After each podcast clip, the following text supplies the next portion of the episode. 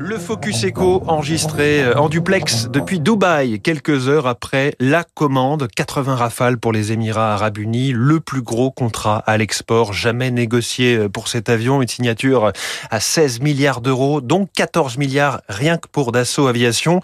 Son PDG, Éric Trappier, est notre invité exceptionnel sur Radio Classique. Éric Trappier, le Rafale, cet appareil longtemps difficile à vendre, est en train de devenir un best-seller oui, je crois que le Rafale, c'est une vraie réussite euh, française d'abord, et une, réussite tout court. C'est une réussite opérationnelle, on l'a vu depuis déjà de nombreuses années aux mains des forces armées françaises. Une réussite export qui a démarré avec l'Égypte en 2015, qui s'est poursuivie avec des grands pays comme l'Inde, le Qatar, euh, récemment en Europe avec la Grèce et la Croatie, et là avec cette euh, grosse commande de 80 avions, ça marque une nouvelle étape d'une forte réussite de cette équipe France. Donc depuis 2015, c'est enfin le moment du Rafale, en quelque sorte, c'est votre expression.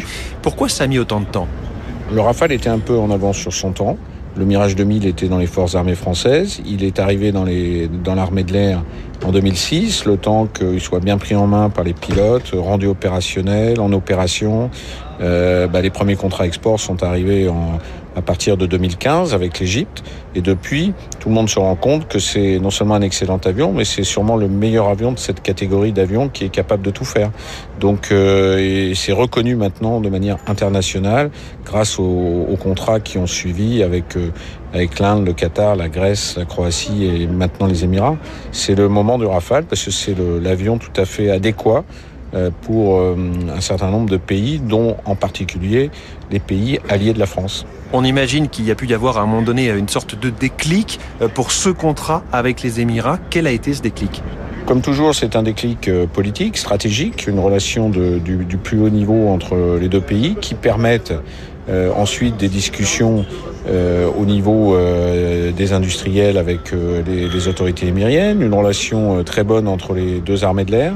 Et donc ça permet d'arriver à ce résultat une, conjonction des astres qui fait qu'aujourd'hui on a cet excellent résultat. Je rajoute que le, le track record industriel de Dassault et de ses partenaires a toujours été bon dans, dans ce pays-là, euh, particulièrement depuis euh, l'arrivée du Mirage 2000-9 qui a été reconnu comme un très bon avion par les Émiriens. On parle de plus de 10 ans de discussions avec eux pour aboutir sur le Rafale. Vous confirmez 10 ans de négociations? Oh, C'est pas des négociations, en réalité ce sont des propositions, des présentations.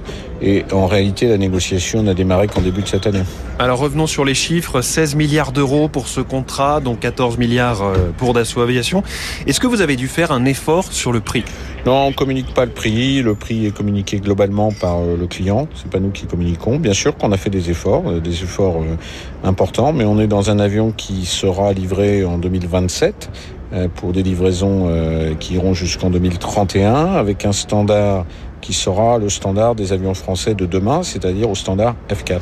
Effectivement, le standard F4, le Rafale F4, dont euh, même les pilotes de l'armée française ne sont pas encore équipés. C'est un appareil euh, plus que jamais chargé d'électronique et de technologies de communication, de radar. Où vont être fabriqués ces 80 Rafales? 100% fabriqués en France que ce soit Dassault, ses grands partenaires Thales et Safran, ou les 400 entreprises PME pour la plupart, qui contribuent au sein des territoires français à la fabrication de cet avion. Oui, vous parlez de Thales et Safran qui sont chargés respectivement de l'électronique et des deux moteurs euh, de ce Rafale.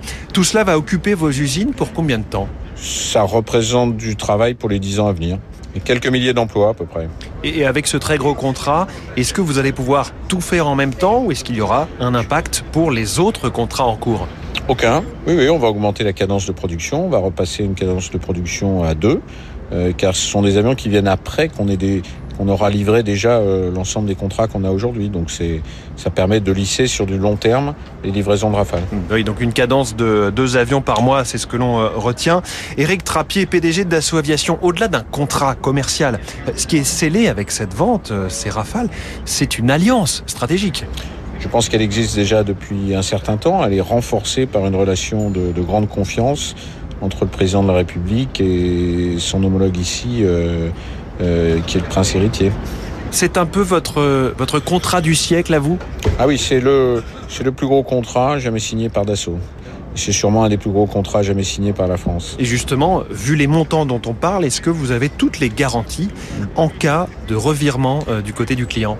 Oui, il y a toujours un certain nombre de garanties, c'est-à-dire que vous êtes garanti sur ce que vous avez déjà fabriqué, puis au fur et à mesure que vous livrez, la garantie euh, s'en va. Mais enfin, c'est un pays avec lequel on a une alliance euh, depuis les années 70, donc euh, voilà, il n'y a pas de il n'y a pas de risque particulier. Éric Trappier, le PDG de Dassault Aviation sur Radio Classique ce matin après ce méga contrat. Merci beaucoup. Merci à vous, hein. à bientôt. La réalisation de cet entretien, Éric Mauban, donc euh, enregistré avec Éric Trappier en duplex depuis Dubaï. Interview à retrouver comme tous les jours sur radioclassique.fr et sur vos applis de podcast en cherchant le Focus Echo. Dans un instant, la question des nitrates. Comment lutter contre cette pollution de l'eau? C'est la chronique 3 minutes pour la planète. À tout de suite.